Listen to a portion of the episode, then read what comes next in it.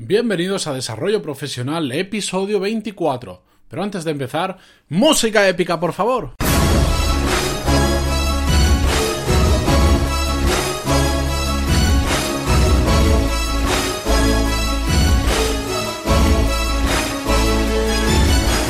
Muy buenos días a todos y bienvenidos a un nuevo episodio de Desarrollo Profesional, el podcast donde hablamos sobre todas las habilidades, técnicas, estrategias y trucos para mejorar en nuestro trabajo, ya sea porque trabajamos para una empresa o porque tenemos nuestro propio negocio.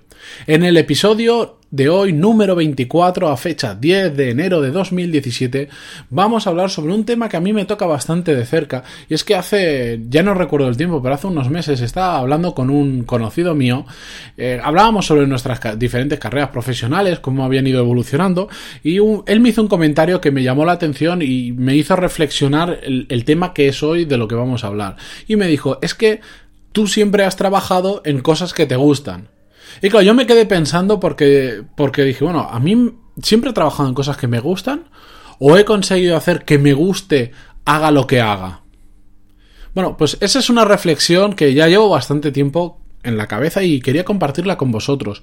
Porque yo creo que tenemos unos más de 40 años de vida laboral, actualmente, más de 40 y más de 45, y como siga así la cosa, 50 eh, años de vida laboral tendremos cotizando por cómo están las pensiones, pero tenemos muchísimos años que vamos a tener que estar trabajando y creo que tenemos dos alternativas.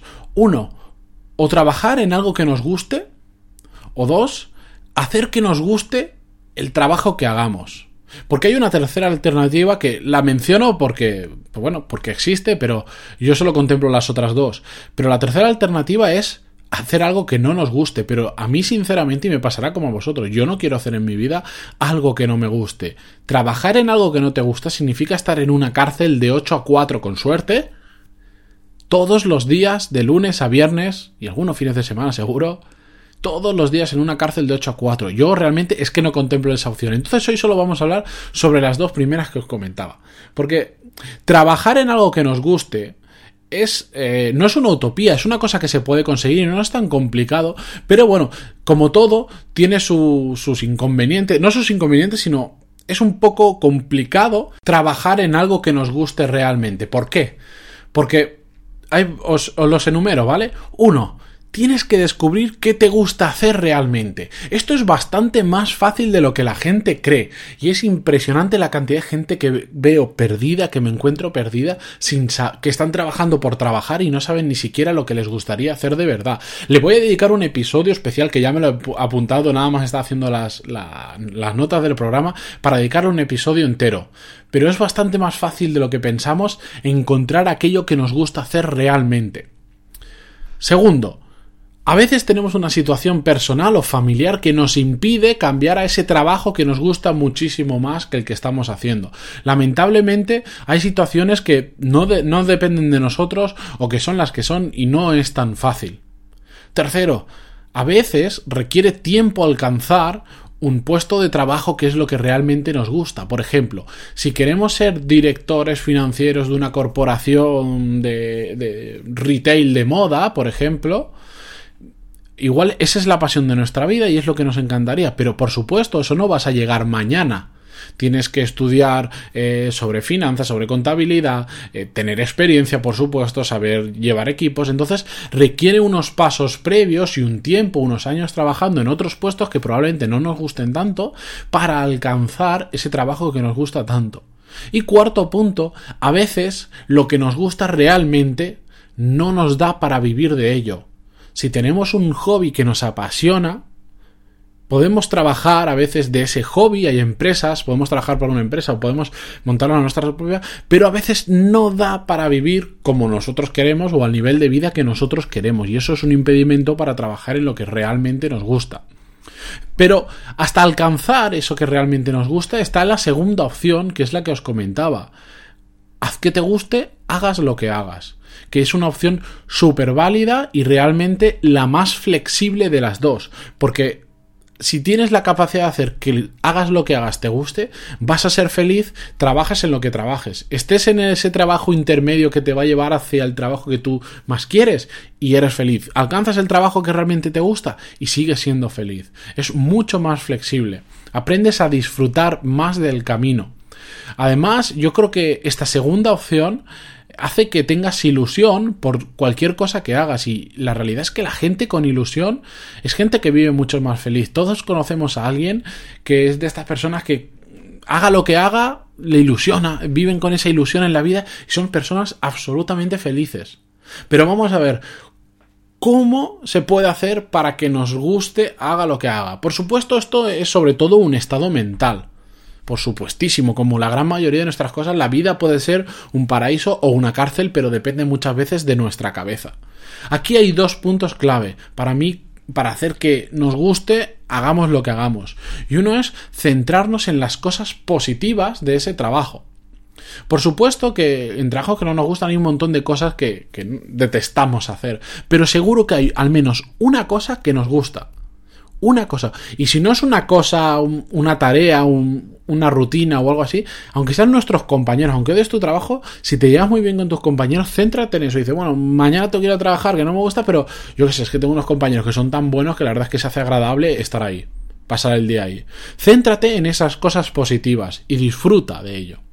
Y el segundo punto es aprender del tanto de lo que te gusta como de lo que no te gusta de ese trabajo, porque aprender de ello significa sacarle provecho a lo bueno y a lo malo, y sacarle provecho a las cosas que significa que todo tiene utilidad, todo es útil.